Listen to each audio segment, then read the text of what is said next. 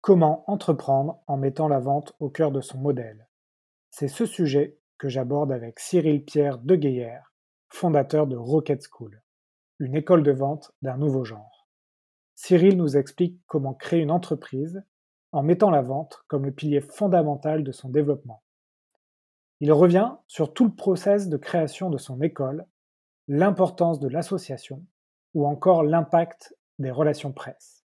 Il nous expliquera comment il arrive à ouvrir des bureaux dans des nouvelles villes très rapidement.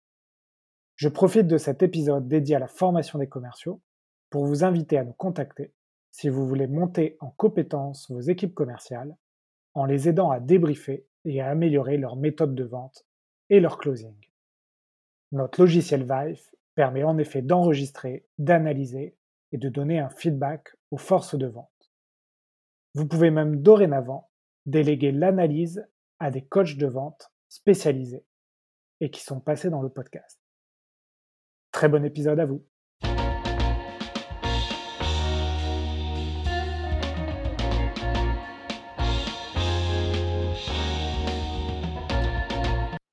Bonjour à tous, bienvenue sur un nouvel épisode Les héros de la vente. Aujourd'hui, j'ai le plaisir d'inviter Cyril Pierre de Guéguer. Cyril, bonjour. Bonjour Alexandre. Alors Cyril, comme tous les invités, est-ce que tu peux te présenter aux auditeurs et présenter ton, activité aujourd'hui? Écoute, avec grand plaisir. Euh, moi, j'ai un profil d'entrepreneur. J'ai quasiment jamais été salarié et, euh, j'ai deux passions euh, professionnelles. C'est la tech, le numérique et, la vente. Je trouve que c'est deux aspects très complémentaires. Et aujourd'hui, je suis le CEO de Rocket School, qui est une école qui forme des, des gross hackers, des, des, SDR, des CSM. Enfin, c'est un peu des gros mots pour ceux qui, mais, mais, pas forcément pour notre public, mais globalement des, des gens qui sont spécialisés dans la vente, mais la vente telle que se fait aujourd'hui dans les startups. Et, et avant ça, j'ai eu trois vies. de 20 à 30, j'ai créé, j'ai revendu plusieurs boîtes dans la tech. J'avais fait EPITA, donc une école d'informatique ensuite, de 30 à 40, je suis retourné vers l'éducation. Donc, j'ai dirigé Epitech, donc avec un aspect un peu moins technique, mais plus managérial. et je suis devenu professeur affilié à HEC. j'ai commencé à me, rapprocher un petit peu du commerce. Ce qui m'a amené naturellement, peut-être ma crise de la quarantaine, à créer une école qui soit à la fois inclusive et d'excellence, Rocket School, qui forme sur un métier dont on va parler, qui est, enfin, on va surtout parler de comment a été créé Rocket School et un petit peu de A à Z, comment ça s'est fait. mais donc, qui forme sur des métiers qui sont en tension. Et là, je pense que tous ceux qui nous écoutent, et, toi, Alexandre, tu dois en entendre tout le temps parler, la difficulté de, trouver des bons sales, des bons commerciaux. Ouais, on, va avoir l'occasion d'en reparler et cet épisode, ce sera justement une bonne, un bon épisode pour faire un retour d'expérience sur ton aventure avec Rocket School. On a d'abord euh, choisi de, tourner l'épisode sous l'angle de l'entrepreneuriat. Et donc l'idée, c'était de savoir comment entreprendre en mettant la vente au cœur de son modèle, en sachant qu'en fait, quand tu deviens entrepreneur, bah, tu deviens aussi euh, souvent le premier vendeur de ta boîte. Hein. Euh, et, du coup, ma, première question, ce serait pourquoi tu, as choisi ce sujet-là? Pourquoi tu l'as tourné de telle manière, c'est-à-dire l'entrepreneuriat qui amène à la vente?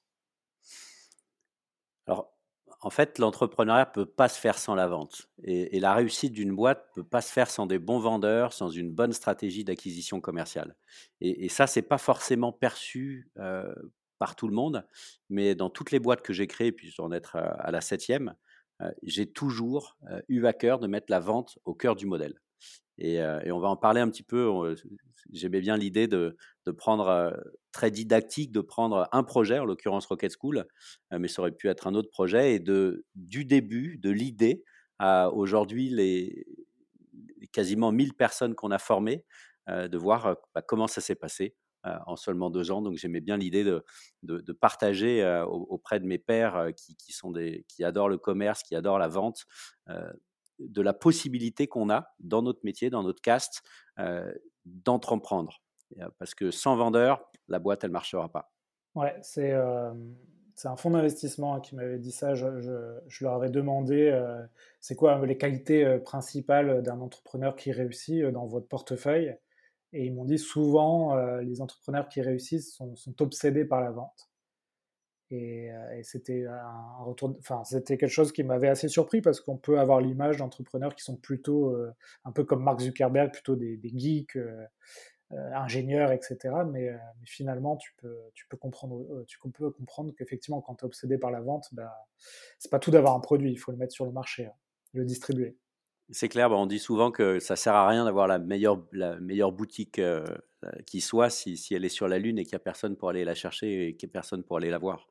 Et, euh, et, sur les fonds, effectivement, euh, une petite anecdote, puisqu'on est sur le, sur le milieu de l'entrepreneuriat, j'avais fait intervenir le patron d'un fonds à une conférence et il expliquait, en fait, je lui demandais, mais pourquoi vous allez choisir une boîte plutôt qu'une autre pour, pour investir?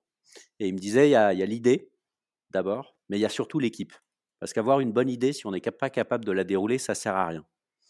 Donc ça déjà, c'est intéressant parce que souvent les gens ont tendance à se dire j'ai une super idée, j'en parle à personne, etc. Au contraire, ce n'est pas tellement l'idée qui va être importante, c'est votre capacité à l'opérer, votre capacité à lui donner vie et d'aller chercher le premier million d'euros de chiffre d'affaires. Et donc j'ai creusé et je lui ai dit, mais alors, ok, très bien, mais c'est quoi l'équipe? C'est quoi une bonne équipe? Et ce qu'il m'a dit, c'était intéressant, c'est quelqu'un qui est capable de produire un tech quelqu'un qui a fait une école d'informatique, enfin, si on est sur un produit tech, hein, bien entendu, mais quelqu'un qui est capable de créer le produit, quelqu'un qui est capable de le vendre et quelqu'un qui a des cheveux gris. Donc, celui qui produit, celui qui a des cheveux gris, donc en gros qui connaît l'écosystème, et celui qui est capable d'aller chercher les clients. Et, et, donc clairement, dans ce triptyque, enfin dans ces trois profils, on avait la vente qui était mais comme tu le disais là, hein, celui qui a soif de vente, qui a envie d'aller faire plus. Et, euh, sur tous les entrepreneurs que j'ai euh, successful que j'ai rencontrés, c'est des gens qui sont capables bah, le samedi ou le dimanche bah, de laisser leur famille pendant une demi-heure pour aller envoyer un appel d'offres pour aller chercher 5, 10, 15, 20 000 euros de plus. Parce que c'est c'est un peu ce qui les nourrit, c'est le, le challenge, la réussite et d'aller chercher toujours un petit peu plus. Ouais, alors je connaissais le, le diptyque produit et vente. Euh, je ne connaissais pas le, cheveu gris, donc j'imagine l'expérience. Donc c'est intéressant puisque euh, j'imagine aussi quand tu as des cheveux gris, euh, des expériences, c'est aussi parce que tu as eu dans, ta carrière des moments compliqués. Et, souvent l'entrepreneuriat, c'est des moments compliqués. C'était une de mes questions avant de, rentrer dans le, dans le parcours Rocket School. C'est dans les sept boîtes que tu as créées. Est-ce qu'il y a des boîtes où ça n'a pas bien fonctionné comme tu le souhaitais et c'est quoi Ouais, ouais, il y en a plusieurs. il y en a plusieurs. Et, souvent, on voit les, on voit les belles réussites, mais, euh, mais je pense que j'ai aussi beaucoup appris sur, sur les échecs. Et typiquement, euh, il y a trois ans et demi, j'ai voulu lancer euh, un outil qui peut un peu s'apparenter à ce qu'on voit sur du drop contact ou sur du, du Lemlist, enfin des outils qui aujourd'hui fonctionnent très bien, font des gros chiffres d'affaires. Donc je pense que j'avais vu un petit peu en amont, en avance de phase, qu'il que c'était en train de bouger. Et, et je me suis mal associé. J'ai cherché un profil tech euh, qui était un manager, mais ça faisait 15 ans qu'il était dans la même boîte. Et, euh, et, je lui ai dit, il y a ça à faire. Et il a passé son temps à, finalement à, construire ce qui allait autour du produit, euh, toujours à chercher, plutôt qu'à chercher d'abord à avoir un produit qui fonctionne d'une façon agile. Et beaucoup dans l'entrepreneuriat, on est sur ce modèle d'agilité qui est un peu à l'opposé des cycles en V où on définit un cahier des charges qui est dingue et ensuite tout part dans un tunnel, pas dans six mois, et puis au bout de six mois, un an, deux ans, on voit son produit arriver. L'approche agile, c'est commencer par quelque chose qui marche un peu.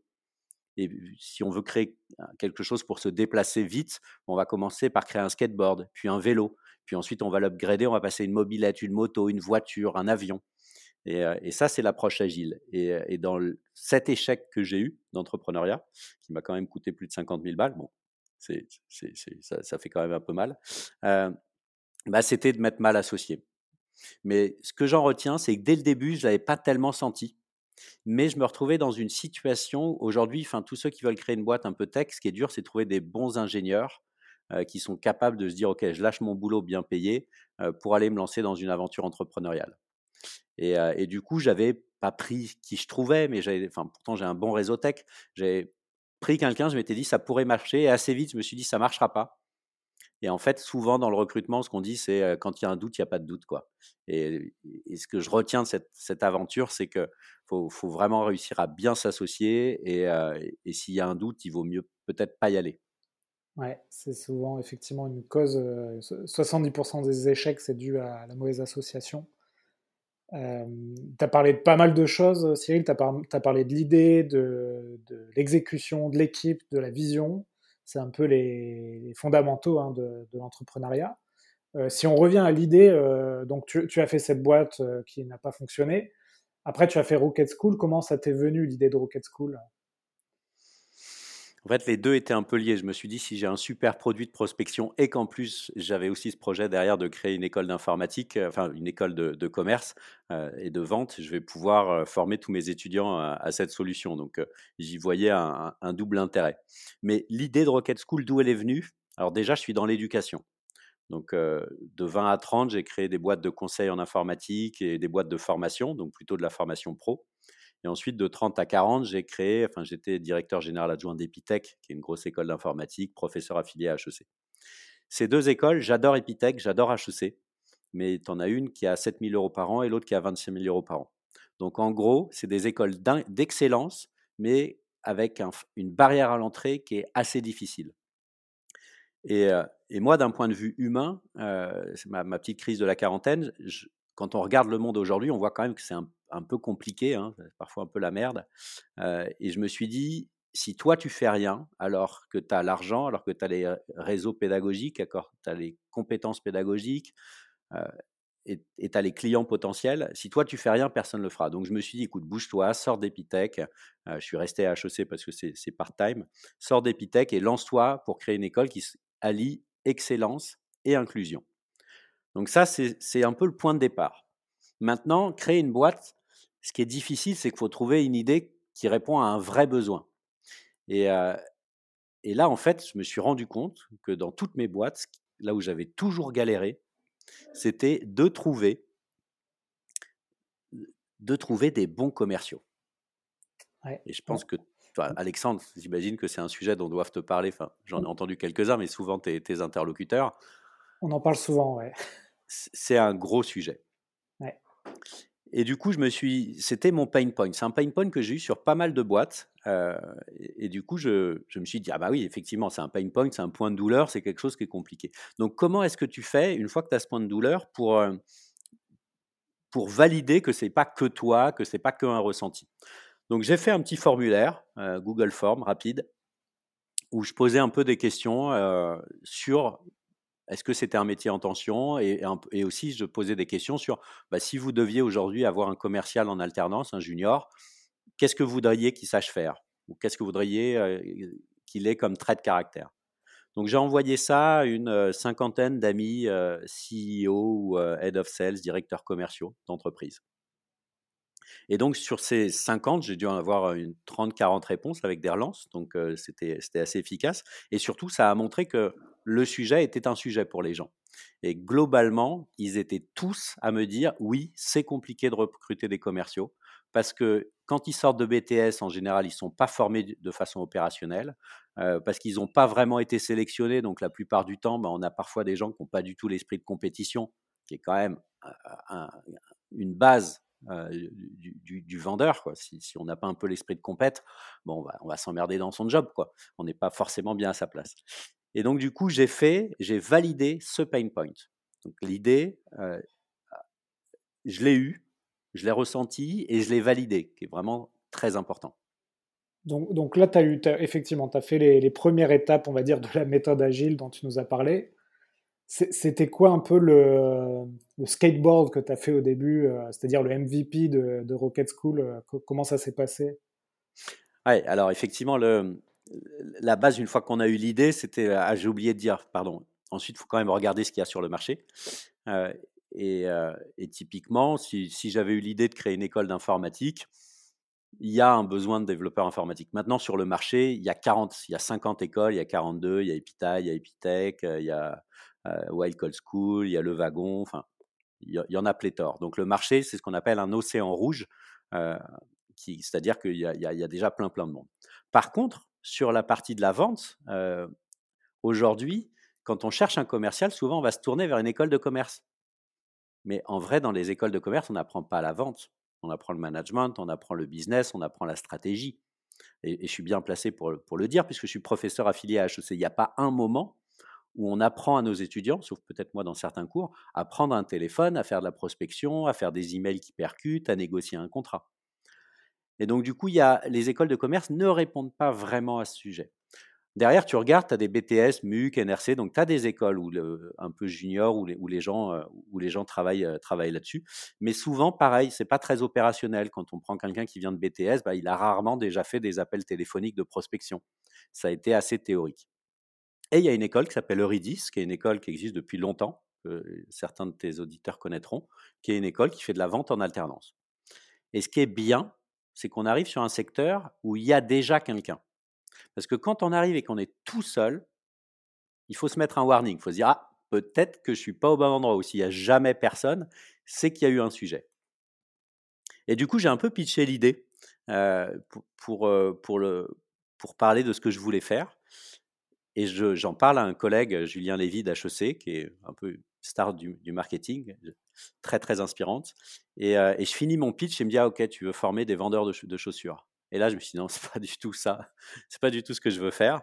Et, en fait, il m'a dit, aujourd'hui, le problème de la vente, c'est que, c'est que ça n'a pas une bonne image. Quand tu penses à la vente, tu vas penser à Jean-Claude Convenant. Tu vas penser donc pas forcément à quelqu'un d'hyper inspirant, un peu escroc, euh, un peu boulet, ou tu vas penser au loup de Wall Street, quelqu'un qui a des dents ultra longues et qui est prêt à arnaquer tout le monde. Et en fait, ça, ça fait pas rêver les gens qui sont soit en poursuite d'études, soit en reconversion et, ça ne les fait pas rêver, mais parce que c'est en plus, ce n'est pas notre vrai métier aujourd'hui. Si tu arnaques quelqu'un, bah, il va te mettre sur Google Avis, il va te mettre un 1 sur 5 et il va te dégommer. Bah, tous tes clients, demain, bah, ils vont regarder sur Google Avis, enfin peut-être pas tous, mais beaucoup. Et, et du coup, si tu arnaques trop de monde, ta boîte, elle risque de couler. Donc, il y, avait vraiment toute cette idée de, de valider le marché et de comprendre pourquoi le, que le métier de vendeur n'est pas sexy. C'est cette image-là, euh, on en a parlé aussi dans ce podcast, mais c'est quand même une image très euh, française, hein, parce que tu vas outre-Atlantique, euh, les vendeurs, c'est plutôt les, stars des boîtes. quoi. C'est clair. Mais en France, on, est connu pour, pour avoir les, meilleurs ingénieurs du monde, hein, ou parmi les meilleurs ingénieurs du monde. Mais quand tu, parles, quand tu penses aux meilleurs vendeurs, tu penses bien évidemment pas à la France, mais plutôt aux États-Unis. Donc c'est en France qu'on a ce problème-là. Et du coup, on s'est dit quel positionnement on doit avoir? Est-ce que là, si tous vous, enfin ceux qui peuvent vont voir sur le site de Rocket School, ils verront, on marque pas devient vendeur, on marque intègre les meilleures startups en devenant business developer, growth hacker, CSM. Et donc en fait, ce qui fait rêver aujourd'hui les gens, c'est la liberté d'une startup, la liberté, l'innovation, le, côté high tech qu'il peut y avoir dans les startups. Donc du coup, notre accroche, tu vois, elle n'a pas été devient vendeur, elle a été intègre les meilleures startups en devenant vendeur. Ce qui nous a permis du coup d'avoir des gens qui venaient par curiosité et à qui on a pu parler de ce qui est vraiment notre métier et à qui on a pu casser un peu ces idées préconçues euh, d'un métier euh, où on escroque les gens, où on est un peu has-been, où on fait des trucs euh, un, peu vieillottes. Donc ça, tu vois, un petit peu, c'est le positionnement et, et c'est ultra important pour la suite parce que tu peux pas bien dérouler si tu pas, bien défini quel était ton positionnement. Ouais, alors, c'est vrai que dans l'entrepreneuriat, là, on, je, vais parler du côté entreprendre plutôt que vente, mais le choix de la, j'aime bien parler de table de poker, elle est importante. Et comme tu as comparé un peu les, les écoles de dev et les écoles de vente, c'est vrai que si tu t'étais mis sur la table de poker école de dev, tu aurais eu des gros joueurs autour de toi. Là, tu t'es mis sur la table de l'école de vente et finalement, tu avais Eurydice en face et puis, et puis personne d'autre. Ou maintenant, depuis, il y a d'autres écoles de vente qui sont apparues. Si tu veux, on en parlera. Euh, mais effectivement, euh, ça, c'est très important dans le choix de ton secteur.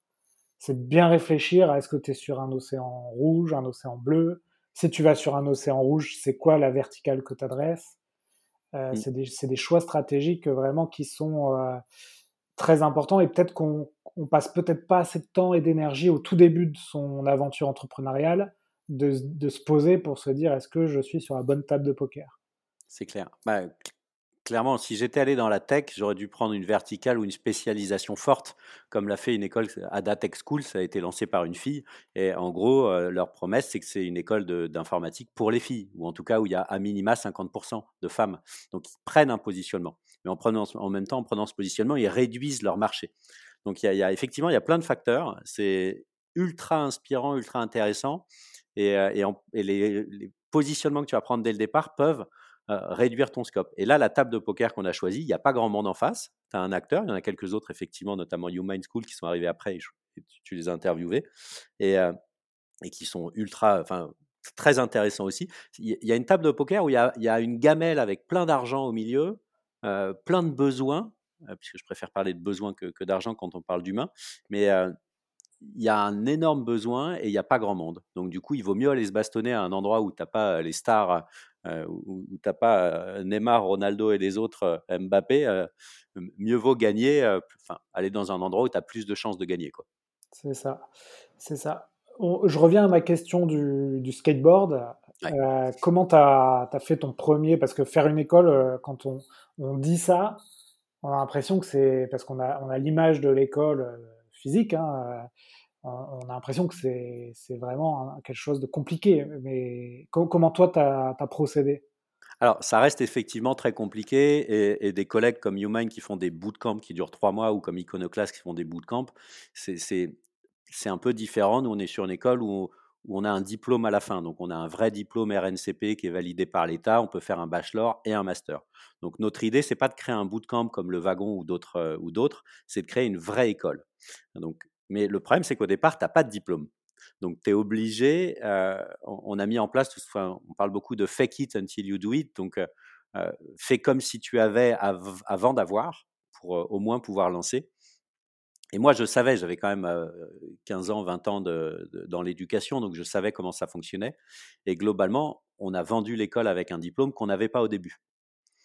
Et, en fait, je savais qu'on allait trouver une école partenaire qui allait nous prêter ou nous louer son diplôme. Mais ça, n'empêche que les premiers étudiants qu'on a rencontrés, ce n'était pas encore signé, ce n'était pas encore acté. Donc on devait en parler en étant sûr de nous. Et moi, j'étais à l'aise parce que je savais qu'on allait l'avoir. Mais je me rappelle mon associé euh, Jérémy à l'époque, quand il avait un étudiant au téléphone, il avait des trémolos dans la voix quand il dit oui, on a un diplôme Bac plus 5. Et c'était très rigolo. Mais moi, quand on sait déjà qu'on va y arriver, que ça va fonctionner, on n'a pas de problème. Je ne dis pas qu'il faut mentir aux gens, euh, surtout pas. C'est-à-dire que si, euh, si, j'étais pas certain que derrière on n'aurait pas un diplôme, euh, on, ne l'aurait pas dit. mais on n'avait pas de diplôme, on n'avait pas de locaux. Donc les locaux, ce qu'on faisait, c'est qu'on allait dans une autre de mes boîtes qui était un peu plus petite. On mettait un totem devant avec Rocket School. Les étudiants arrivaient, on disait que les autres locaux étaient en travaux. Donc on a, beaucoup arrangé la réalité mais finalement, ça nous a permis d'identifier une première promo avec 28 étudiants qui étaient, enfin 28 profils qui, étaient, qui étaient très intéressants parmi plus de 500 candidatures. Donc on était déjà sur des gros volumes de candidatures et de commencer. Et, en vrai, je me souviens, trois jours avant la rentrée, on était tous en train de peindre avec, avec nos compagnes. Il y avait mon fils, on était en train de peindre les locaux pour que tout soit ouvert le jour 1 finalement, au début, pas de locaux, tu étais avant-gardiste par rapport à ce qu'on vit aujourd'hui. Bah, on aurait pu, en fait, le Covid, aujourd'hui, on a un problème, c'est qu'on on a grossi très, très vite et on, a on aurait besoin d'avoir plus de locaux. On a 350 mètres carrés plus, euh, plus 300 mètres carrés d'espace partagé, c'est déjà costaud dans Paris, plus toutes les régions mais, euh, mais ce n'est pas assez. Donc là, limite, le Covid euh, est une super opportunité pour continuer à grossir et chercher des locaux en même temps. Mais on a appris en tout cas à le faire à distance. C'est moins facile, mais c'est faisable. Ouais. Tu, nous as dit euh, donc 28 étudiants pour la première promotion, pour 500 candidatures. Comment tu, comment tu génères 500 candidatures au début alors que personne ne te connaît? Et comment tu, bah, tu fais rentrer 28 étudiants qui te font confiance alors que tu n'as pas une histoire derrière toi? Alors l'histoire, tu la racontes en mettant en avant justement l'expérience, le fait que c'était un directeur, directeur général adjoint d'Epitech, euh, toujours professeur affilié à HEC. Mais euh, le flux d'étudiants, c'est un sujet. nous, on est sur de la reconversion, donc on a une grosse partie de notre flux qu'on fait en partenariat avec Pôle Emploi. Donc c'est Pôle Emploi qui envoie des mailings de façon un peu large à, des candidats. et en tout cas, au début, c'est comme ça qu'on a fait. Mais surtout, ce qui est intéressant. juste, Cyril, une question sur Pôle Emploi. là aussi, j'ai une image d'institution un peu lente, un peu un peu sclérosé, euh, comment tu les contactes et comment tu arrives très vite à leur dire faut faire un mailing pour que j'ai des candidats pour mon, école? Est-ce que tu passes pas un peu pour un, extraterrestre? C'est alors en fait c'est toujours une question de personne sur qui tu vas tomber. Chez Pôle Emploi, comme dans toutes les boîtes, tu as des gens qui sont brillants et tu as des gens qui sont un peu moins impliqués. Et, on est passé, encore une fois, il y a une grosse question de réseau, c'est-à-dire que de réseau et de réassurance. Quand on est passé par le French Tech Central, qui est un, lieu à Station F, mais qui est aussi dans d'autres régions en France, qui est un lieu où il y a plein d'administrations qui ont un guichet. Et donc, on peut prendre rendez-vous avec des gens de Pôle emploi, de la Directe, euh, du ministère des Impôts, des Finances. et donc, on est passé par ce biais-là et par d'autres. Et on a identifié, on a réussi à trouver une personne qui, a été, qui nous a écoutés, et je pense qu'on l'a rassuré parce qu'on arrivait, enfin voilà, on connaît le sujet, on avait des chiffres, on savait comment, on avait des promesses d'embauche déjà d'entreprise, et, c'est pour ça qu'ils nous ont fait confiance. Mais oui, c'est, c'est, faut trouver les bonnes personnes et, ça peut être extrêmement chronophage.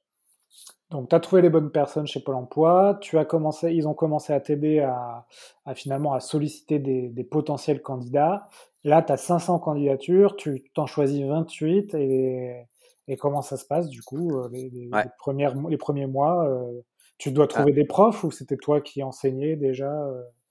alors, juste avant, sur, tu, de 500 à 28, je voudrais expliquer un petit peu comment on a, on ah, a fonctionné, parce que c'est, c'est un sujet qui, est, je pense, dans la vente est particulier. C'est vrai. nous, on sélectionne sans condition de diplôme. Donc aujourd'hui, chez Rocket School, on a autant des bacs moins 3 que des bacs plus 8. Et en fait, on fait passer à tous ces gens des tests de personnalité. Et sur les 500, on va 500 personnes, ils, ne vont pas tous passer le test parce que le test il met une heure. Donc on va en avoir à peu près la moitié, 250 qui vont passer le test.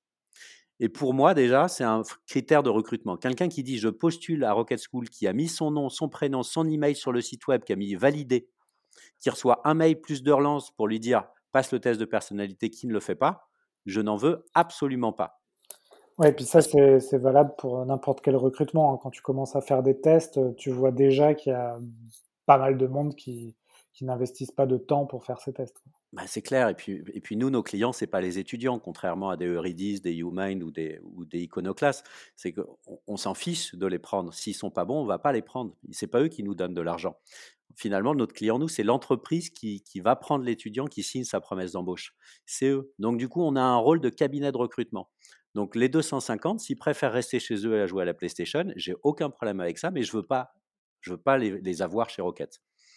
Et sur les 250 qui ont passé le test, la moitié, globalement, on va en avoir à peu près une centaine qui ont des traits de caractère qui nous intéressent, c'est-à-dire qui aiment aller vers les autres, qui aiment le challenge et qui sont persévérants.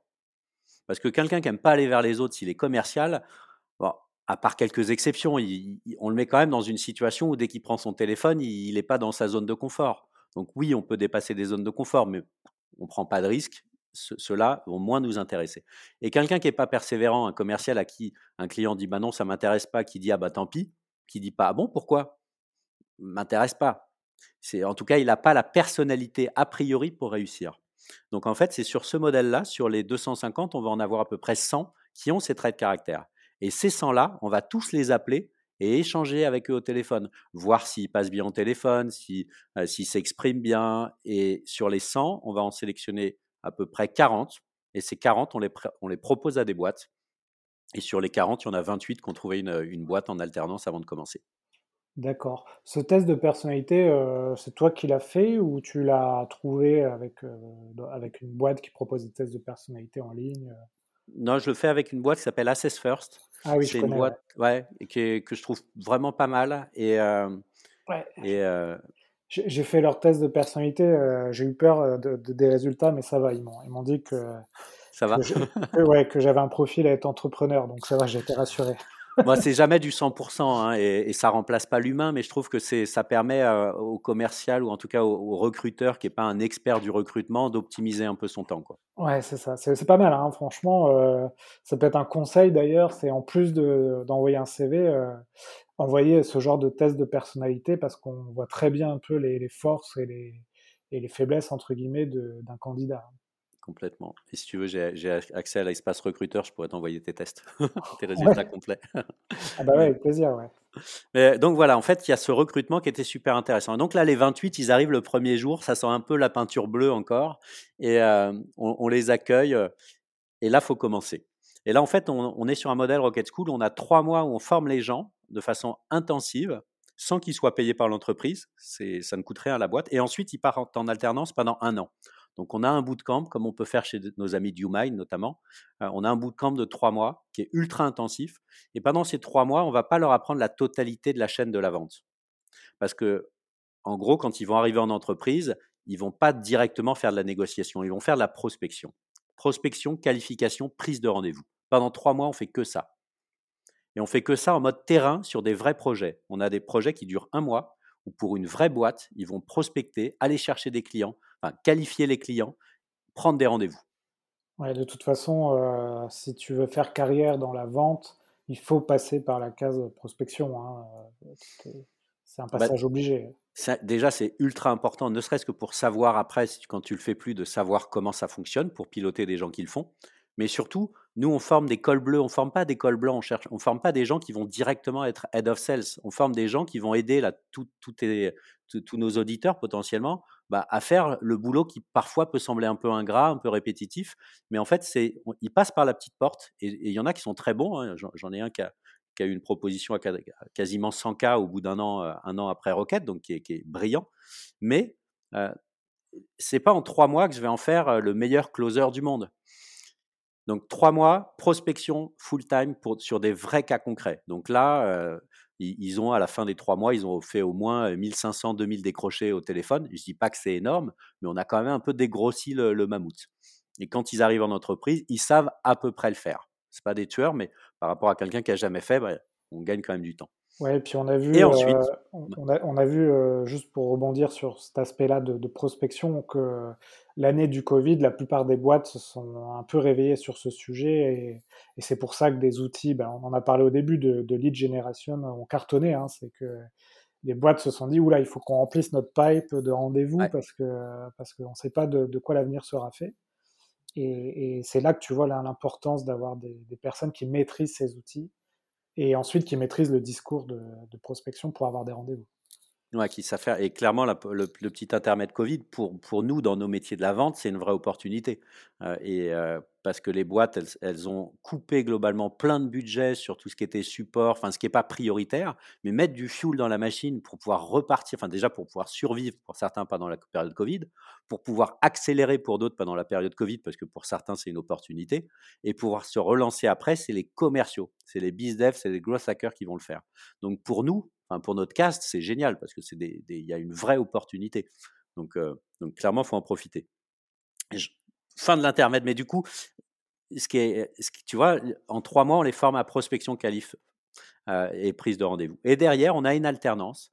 Et c'est ça que j'aime bien dans notre modèle, c'est qu'en fait, c'est en trois temps. Mettre la bonne personne au bon endroit, le former de façon opérationnelle. Et la troisième phase, c'est apprendre à apprendre. Et c'est là qu'on va parler de négociation. C'est là qu'on va te parler de mapping. C'est là qu'on va parler de closing. Mais le, la négo, on va en parler six mois après le début en entreprise. Pourquoi? Parce que si vous prenez un alternant chez Rocket, à moins qu'il soit brillant ou, vous, vous ayez personne pour faire de la négo, c'est pas le premier jour où vous dites Christelle, le petit deal à 10, 000 euros là, c'est toi qui vas le négocier. Il n'y a aucune chance. Par contre, au bout de 5-6 mois, quand il aura généré ses premiers leads, bah, peut-être qu'on va dire là, Christelle, tu vois, celui-là, le petit à 2000, vas-y, tu vas le négocier et on va être avec toi en backup. Et là, nous, on l'aura formé dans la temporalité de l'entreprise. Ouais, en fait, tu, avec ce modèle-là, tu, réponds à plusieurs euh, besoins ou, difficultés des entreprises. Ça va être, euh, un, le recrutement, deux, euh, le, ce qu'on appelle, désolé pour l'anglicisme, le ramp-up, c'est-à-dire le, temps que met le commercial à être efficace. Et en fait, les trois mois intenses qu'il a passé chez vous, en fait, ça participe à qu'il soit efficace très rapidement. Et ensuite, l'entreprise est accompagnée parce que moi, je le vois bien dans ce podcast, c'est que une fois que tu es en poste, les managers ont peu de temps à t'accorder pour te driver et te mmh. coacher. C'est pourtant leur travail, mais on voit bien que dans les faits, il y a encore beaucoup de directeurs commerciaux, on leur demande d'être bah, dans la vente et, finalement le management, ça va représenter 10%, 15% de leur temps. Ah, mais c'est tout sauf évident quand on est head of sales de, de, gérer euh, cette partie-là. Donc voilà, en, fait, moi je l'ai fait comme je l'aurais fait pour moi. Et d'ailleurs, j'ai plusieurs autres sociétés euh, qui, qui, ont besoin de commerciaux et je forme du coup les gens chez Rocket comme je pourrais en avoir besoin pour OpenSCA qui fait de la formation, qui vend de la formation informatique ou comme pour des boîtes qui, comme TechRox qui, qui, qui sont sur l'événementiel. Donc je pense qu'un bon commercial, ce que je dis souvent, c'est qu'un bon commercial, il doit manger sa soupe il doit aimer manger sa soupe. Et, euh, pour le coup, euh, moi, je, forme les requêtes comme je, voudrais avoir des gens qui arrivent chez moi pour bosser. Ouais. Et, Cyril, tu, peux me rappeler la date de création de Rocket School? Euh, Novembre 2018. Donc là, ça fait, ça fait deux ans, bientôt, ouais, deux ans et demi à peu près. Et on a formé 1000 personnes. D'accord, alors c'est intéressant parce que donc moi j'ai créé ma, boîte à peu près à ce moment-là, donc c'est une boîte de logiciels, mais par contre euh, je, compare un peu euh, les croissances respectives. Comment tu as, été aussi vite? Est-ce que tu as des, euh, comment dire, des, des, recettes entre guillemets de, rapidité? Parce que c'est souvent dans l'entrepreneuriat, il faut aller vite et bien. Et mmh. souvent, bah, soit tu fais vite mais pas bien, soit tu fais bien mais pas vite. C'est pas évident d'avoir les deux en fait. Alors c'est comme tout, hein, c'est l'entraînement, là c'est la septième, j'en ai réussi plusieurs. J'ai plusieurs fois fait de 0 à 1 million. Pour une boîte, c'est quelque chose que je sais très bien faire, 0 à 1 million d'euros de chiffre d'affaires. plusieurs fois aussi, je fais de 0 à 0. mais du coup, j'ai appris, et, ou de 0 à moins 50 000 pour la dernière dont on parlait, que ce que ça m'a coûté. Mais bref, l'idée, peut-être le premier conseil, c'était de le marketing et la com. C'est important qu'ils soient un peu au centre du position. Faut qu'on ait, faut quand les gens ils arrivent, ils disent ah ouais tiens c'est, enfin faut qu'ils se souviennent de vous. Donc tu as Rocket par exemple, Rocket School. Bon, pourquoi on a choisi ce nom-là? Déjà parce que le nom de domaine en .com était disponible. Ça peut sembler débile, mais c'est très important pour être plus facilement visible. Et ensuite, une fois qu'on a choisi ce nom-là, on s'est dit, bon, bah, faut qu'on le joue à fond. Et peut-être qu'un des meilleurs conseils que j'ai eu au début, c'était le conseil d'un prof en, design marketing qui m'a dit, il faut que tu joues le truc à fond. Ton positionnement, il doit être joué à fond. Il faut que ce soit l'astronomie, la conquête spatiale. Et et c'était un très bon conseil, je pense, parce que du coup, on joue à fond. Sur le site, on voit des, fusées un peu partout.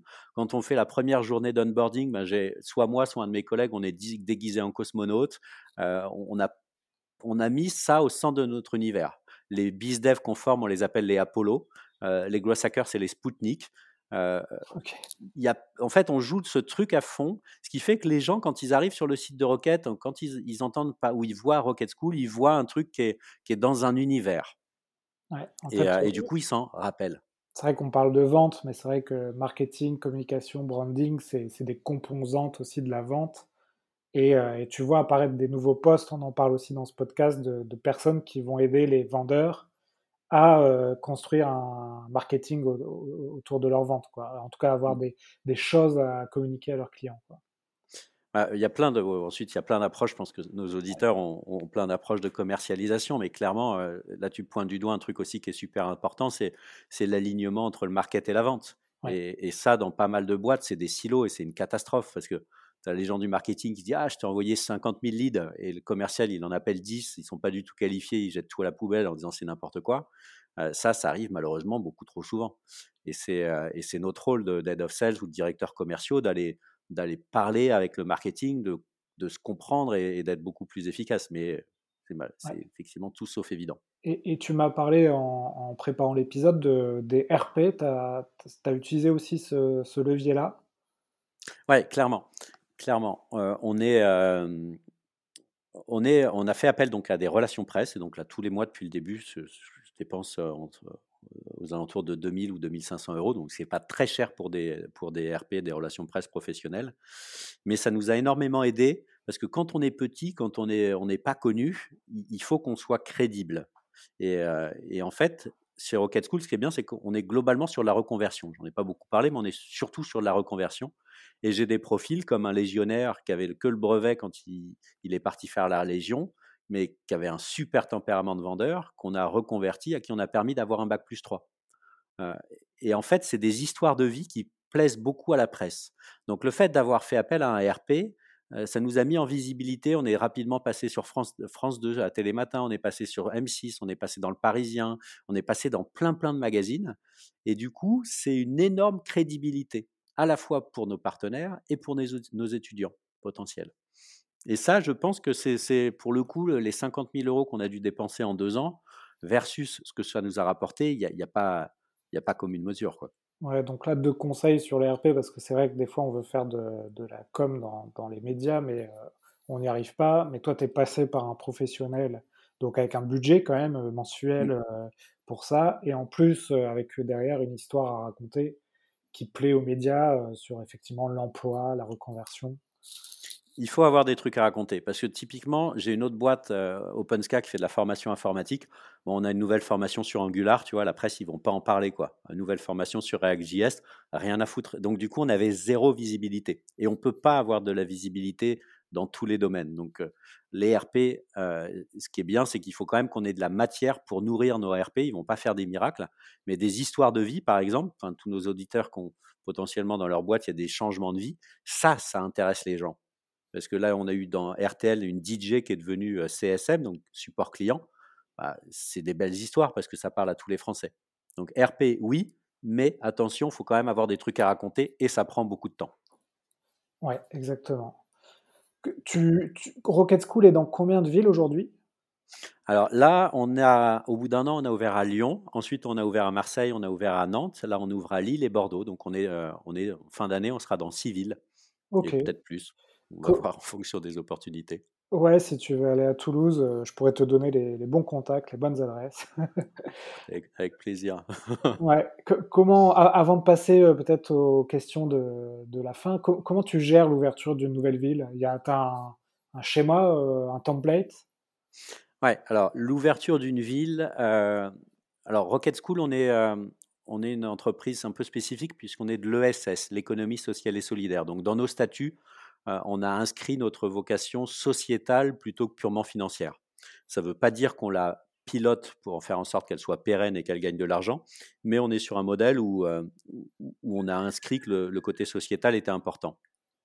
Et du coup, quand on ouvre une ville, ce qu'on fait, c'est qu'on va, va créer une nouvelle entité et on va chercher des associés. Donc typiquement à Lille ou à Nantes, ils ont 25% de la boîte. Pour une raison toute bête, c'est qu'aujourd'hui, moi, j'ai déjà plutôt un, bien gagner ma vie. Et l'idée, c'est n'est pas de gagner encore plus, c'est d'être multi-multimillionnaire. L'idée, c'est que bah, tous les gens qui bossent chez Rocket, euh, qui sont investis à fond, bah, c'est que si un jour on gagne beaucoup d'argent, bah, je, serais très, je serais ravi qu'ils en gagnent aussi beaucoup. Donc globalement, on, cherche un associé à qui on va proposer de prendre des parts dans la boîte. Et donc ça, c'est le premier point, trouver la bonne personne. Et ensuite, en trois mois, on est capable de, lancer une promo. Donc là, à Lille, on a, ouvert, on a commencé là et en, juillet, on a notre première promo. Donc chaque école, c'est une entité à part entière, si je comprends bien Ouais, on a créé une entité fille. Alors je dis pas que c'est facile à faire parce que du coup, en termes administratifs, en, en coûts comptables, en coûts de suivi, c'est quand même un peu emmerdant. Mais comme on voulait avoir un modèle qui soit un peu un peu plus open, un peu, euh, un peu plus, euh, enfin, ce côté un peu sociétal, on voulait l'avoir avec les gens euh, extérieurs, mais aussi avec les équipes. Ouais, modèle très intéressant. écoute, Cyril, on arrive au. Ouais, tu veux rajouter quelque chose? Ouais, juste un truc super important, on a, parce que là on parle d'association avec, avec des gens en région, mais la réussite de Rocket School, elle s'est faite grâce à mon associé, enfin avec mon associé Jérémy, parce qu'on est ultra complémentaires. Et, tous ceux là qui voudraient chercher à, qui auraient cette idée d'entreprendre, trouver un associé. Surtout pas quelqu'un qui est comme vous parce que vous allez être sur les mêmes plates-bandes, mais quelqu'un qui soit complémentaire. Et moi, Jérémy, c'est un ancien consultant. Il adore processer les choses, il adore faire des choses ultra carrées, il est ultra organisé, et ce que moi aussi je sais faire. Mais moi, ma force, elle est plutôt sur le de trouver les idées, d'impulser les idées, d'aller chercher les clients. Je suis un très bon commercial, je suis capable d'aller récupérer plein plein de sujets, et de trouver un bon associé, c'est critique. Ouais, c'est vrai que c'est toujours c'est les fondements de ton entreprise. Alors après, parfois, tu lances un projet, tu as pas d'associé, mais euh, tu peux aussi le trouver euh, par la suite.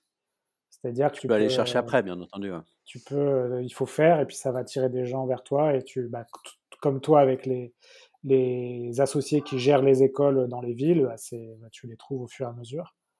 Mm.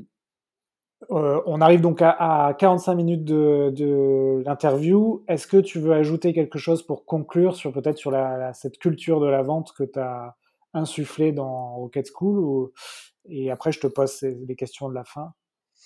Sur, sur la culture de la vente, moi je pense qu'on enfin, on, est dans un métier qui est génial parce que parce qu'on rend service aux gens en fait. Un, bon vendeur, pour moi, finalement, il, il va aider les gens, il va simplifier la vie des gens, il va les rendre un peu plus heureux. Donc on est dans, dans un job qui est top, quoi. Parce que le job tel qu'il se faisait avant, où on pouvait, enfin comme qu'il a pu se faire un peu, où on pouvait arnaquer les gens, ça, ça marche beaucoup moins. Donc en gros, euh, voilà, moi je trouve qu'on est dans, dans, dans, un domaine qui est génial, ultra compétitif, où on peut s'éclater quand on aime un peu les défis. Et, du coup, top, quoi. faut continuer à, s'éclater, aller de l'avant. Et si on peut, justement, enfin, le côté sociétal, on est dans un monde qui parfois est un peu compliqué. Si on peut de temps en temps tendre la main à quelqu'un sur qui c'est un peu plus compliqué, à lui donner des petits tips, mais comme tu fais avec ton podcast, ou à partager, je trouve que c'est euh, des petites euh, c'est des petits plus. Et si vous voulez partager votre expérience euh, dans une des villes où on est, nous aussi, on adore avoir des gens qui viennent chez Rocket, qui, parlent de leur expérience, qui donnent leurs tips à des futurs bizdev. Et je trouve que le côté give back, de rendre aux autres, c'est des petites bulles d'oxygène quand on est dans des quotidiens un petit peu ultra speed. C'est vachement sympa. Ouais, ouais, donc c'est vrai que le, le- ce côté-là de d'apporter des solutions, en fait, c'est ça qui donne un peu les, les lettres de, les lettres de noblesse à la vente. Hein. C'est, euh, t'es, Mm. t'es- t'es là pour conseiller, apporter une solution, répondre à un besoin. Et voilà, il faut rassurer les gens qui se lancent dans cette carrière. euh, C'est, c'est, c'est surtout ça la vente. hein. Ben écoute Cyril, merci. On va, il nous reste à peu près euh, une quinzaine de minutes. euh, on peut, on peut aller un peu plus vite si besoin, mais euh, je vais te poser les questions que je pose à tous les invités. Notamment, la première question, c'est sur, est-ce que tu as du contenu à partager aux auditeurs qui peuvent les aider justement s'ils veulent aller dans l'entrepreneuriat ou la vente? Alors, sur le contenu, moi, je, sur la partie marketing, il y a un compte Twitter que j'aime bien qui s'appelle Audrey Tips, euh, qui est pas mal suivi. Et en fait, tous les jours, vous avez des petits tips. Et, euh, je l'ai beaucoup, euh, beaucoup utilisé, exploité au début pour réfléchir à mon positionnement. Donc ça, c'est le premier point. Et après, sur la, la partie, la partie entrepreneuriat, il y a des groupes, il y a des, quand on, il y a des groupes de meet-up, il y a des startup week-end. Startup week-end, ça peut être sympa, c'est que c'est sur un week-end, donc c'est hors du temps de travail. Bon, ok, ça implique peut-être de de voir un peu moins la famille, mais si vous voulez essayer, vous allez essayer sur un startup week-end à en trois jours créer une boîte. Là, il y en a un la semaine prochaine qui est à Nantes, mais comme du coup c'est en Covid, vous pouvez le faire aussi. Euh, enfin, pas la semaine prochaine, mais enfin, vous, allez voir, il y en a plein. Et essayez, essayez ça, comme ça, si vous aimez bien, vous, pou- vous pouvez tester. Ouais, bah écoute, tu es le premier à me, parler de, ces, de, ce genre de contenu. Et le compte Twitter, bah c'est vrai que je connais pas. Moi, c'est vrai que Twitter, c'est un média que sur lequel je ne vais pas trop. J'irai voir Audrey Tips. C'est Audrey Tips, c'est ça? Audrey, A-U-D-R-E-Y, tips. Ok, très bien. Et, Bah, et Twitter, étonnamment, il y a des gens qui l'utilisent beaucoup. Typiquement, Pôle emploi, et, euh, nos, nos interlocuteurs sont souvent sur Twitter et pas sur LinkedIn, ce qui peut sembler bizarre. Mais du coup, ils partagent des contenus intéressants. Et aux États-Unis, Twitter est très utilisé. Donc, les, les techniques, si vos, vos, vos clients, c'est des techs, souvent, ils sont sur Twitter. Donc, faut- on s'adapte aussi enfin, aux médias qu'utilisent nos clients.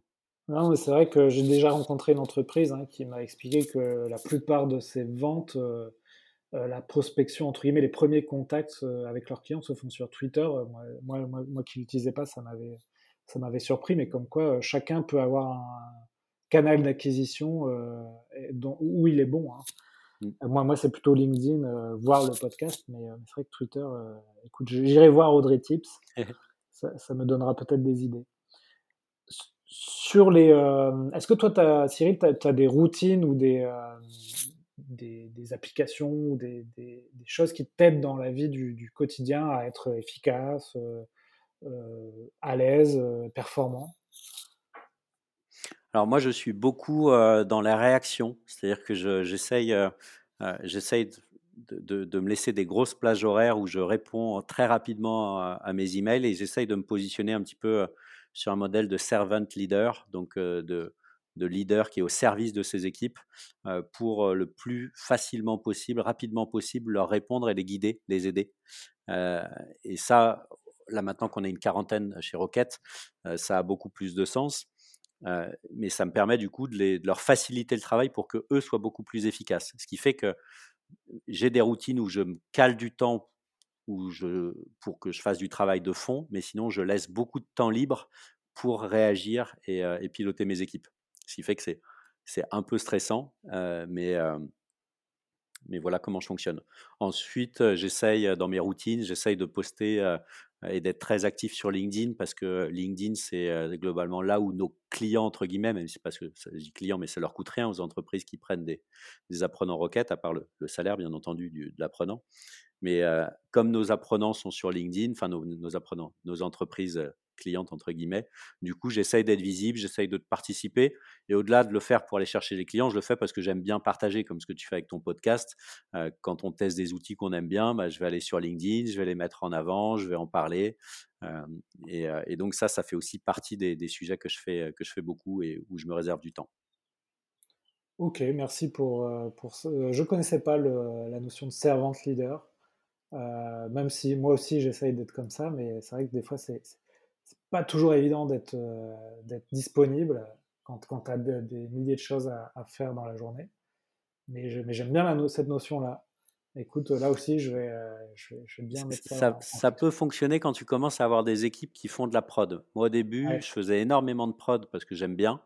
Euh, et maintenant qu'on est un peu plus nombreux, bah, j'ai délégué une énorme partie de, ce que je fais.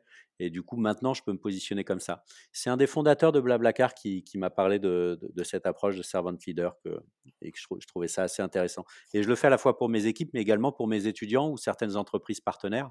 Je peux avoir parfois des étudiants qui me disent dans ma boîte, on vend tel truc, euh, comment est-ce que tu ferais, est-ce que vous feriez, puisque je leur demande de, nous vous voyez, euh, comment est-ce que vous feriez pour, vendre, etc. Et, et ça me permet du coup, en les aidant, d'avoir une vue assez large de tout ce qui se fait dans, les. On a 1000 boîtes avec qui on a bossé depuis deux ans et demi, donc on a une vision sur les différentes approches de vente qui se font sur le marché, c'est un poste d'observation qui est génial. comme tu l'as aussi avec ce podcast, quoi, tu apprends des tonnes de choses. Ouais, c'est vrai que quand tu, crées une entreprise, souvent au début, tu es un peu l'homme orchestre, et, et, petit à petit, quand tu vas recruter, tu vas plutôt passer à un chef d'orchestre. Et c'est là où j'imagine que cette notion de servante leader peut, peut émerger. C'est toi qui euh, joues du banjo au début. c'est ça, c'est ça. Du banjo, du tambourin, tout ça. Euh, Cyril, pour finir, euh, deux dernières questions. Est-ce qu'il y a une vente dans ta carrière qui t'a appris quelque chose et, qu'est-ce que ça t'a appris? Et, dernière question, je, fais les deux en même temps, comme ça tu as, un tir groupé. si tu pouvais inviter quelqu'un sur ce podcast, qui inviterais-tu? Alors, une vente que j'ai pas faite, qui m'a beaucoup appris. Euh, c'est peut-être une des toutes premières ventes que j'ai que, que j'ai eu euh, que j'ai eu à gérer. C'était euh, je devais avoir 25 ans. C'était ma première boîte qui faisait du conseil en informatique et, et j'avais un premier devis à à, à 3000 euros. Waouh! Enfin, c'était une de nos premières ventes, donc c'était un gros truc. C'était pour Ifremer, une grosse boîte. Enfin, et en fait, j'ai appelé. J'étais en énorme tension je, devais avoir la voix qui tremblotait, j'étais pas du tout sûr de moi, alors qu'on avait, on avait, objectivement, on avait la meilleure solution à leur proposer en termes de formation et de conseil. Et, euh, en fait, j'étais pas du tout sûr de moi. Euh, je devais douter dans mes paroles, et du coup, on n'a pas gagné cette vente-là. Et pourquoi on n'a pas gagné cette vente-là? Parce que parce qu'on n'a pas su avoir la, le recul, l'assurance pour rassurer notre client. Et, euh, du coup, vraiment, ce que j'ai appris, c'est voilà, faut être faut bosser dans une boîte où on adore le produit, on est persuadé de son produit. Et une fois qu'on est persuadé qu'on a un bon produit et qu'on va aider notre client, faut, faut pas avoir peur limite de lui tordre le bras pour lui forcer la vente parce qu'on sait qu'on va l'aider. Et ça me fait penser à une petite vidéo qu'on a de Michael Aguiar qui, qui, vend un paquet, qui fait monter quelqu'un sur scène et qui dit voilà, je vais vous vendre ce paquet 10 euros. Et, et la personne n'est pas du tout à l'aise, mais il insiste, il insiste. Et la personne le prend, elle ouvre le paquet, il y a 20 euros dedans. Et en fait, ah pourquoi il est aussi sûr de lui? Parce qu'il sait qu'il va faire gagner à cette personne, à ce client quelque chose. Et, et, donc, du coup, il lui tord presque le bras en lui disant achète parce qu'il sait qu'il va lui rendre service. Et ça, euh, globalement, c'est ce que j'ai appris de cette non-vente. C'est que quand on sait qu'on a un produit, qu'on y croit et qu'on va rendre service à quelqu'un, qu'on va l'aider, bah faut, faut pas avoir peur, quoi. Faut, euh, faut pas, faut y aller, quoi. J'avais vu ce passage-là, effectivement, avec le billet de 20 euros. Euh, c'est une très belle image. Il, est, il est assez marrant. Ensuite, dans les gens à, à interviewer, moi, le, y a, y a, ça, pour, ça va sortir de la vente, mais des, des profils comme euh, Francis Nappé, qui est un des trois fondateurs de Blablacar, le profil un peu technique, euh, qui, qui, peut expliquer comment ils sont passés de rien à, à une boîte qui vaut plus d'un milliard, mais sans avoir le côté que pour avoir Fred Mazzella, le CEO, qui, raconte l'histoire de façon un petit peu plus, euh, sobre. Euh, je, trouve ça ultra intéressant. Donc un Francis Nappé ou un Nicolas Sadirac, qui est la personne qui a créé Epitech et qui a créé 42 avec Xavier Niel, après, avant de se faire sortir par Xavier Niel. Euh, c'est des profils que je trouve ultra inspirants. Donc, l'un dans le domaine de la start-up hyper qui scale à fond comme Blablacar, et l'autre dans l'éducation ultra inspirationnelle, Nicolas Sadirac. Ça sort un peu de nos sujets classiques euh, des héros de la vente, mais euh, pour, pour les publics qui sont intéressés, n'hésitez pas à regarder ces, ces, ces deux profils, je les trouve très inspirants. Ouais, ouais, mais après, tu sais, là, sur les prochains invités, euh, j'ai des profils un peu atypiques euh, qui sont pas euh, vente, vente pure, mais, euh, mais qui sont soit effectivement entrepreneurs de, de grosses boîtes, euh, soit, euh, enfin, il y a, y, a, y a, pas mal de gens différents. Là, j'ai fait venir Mathieu Stéphanie, hein, qui est mmh, plutôt mmh, entrepreneur, podcasteur. Donc, j'essaye de, de, sortir aussi un peu des, des, des, clous de la vente parce que tout le monde, enfin, dans l'entrepreneuriat, beaucoup de gens font de la vente sans s'appeler commercial. Mmh Écoute Cyril, merci beaucoup pour, euh, pour ta dispo. On, a, on est presque arrivé à l'heure du podcast. Euh, on a dépassé le timing que je t'avais dit. Donc euh, si on veut te joindre, on peut te joindre sur quel média? Bah, Là où je suis le plus, le plus présent, c'est sur LinkedIn. Donc n'hésitez pas à, à, vous connecter sur LinkedIn euh, avec grand plaisir. Ok, très bien. Bah, écoute, bonne, bonne aventure avec Rocket School. N'hésitez pas à contacter les, les écoles euh, en région si, euh, bah, si l'aventure de la vente vous intéresse, si vous voulez vous reconvertir. Et puis, euh, et en profitez-en pour noter 5 sur 5 euh, ce podcast. Je le fais, je, je le demande pas assez souvent, donc j'en profite. Cyril, à très bientôt. Merci Alexandre, merci à tous, à, au plaisir. À bientôt, salut. Voilà, si l'épisode vous a plu, vous pouvez soutenir le podcast sur notre page Tipeee ou simplement mettre 5 étoiles sur Apple Podcast. Je reste à votre disposition par mail ou LinkedIn si vous voulez me proposer un épisode sur un thème précis autour de la vente. Et enfin, si vous voulez tester un sprint de coaching de vente à travers notre technologie de vidéo training Vive, contactez-moi sur alexandre.vive.fr. V-Y-F-E.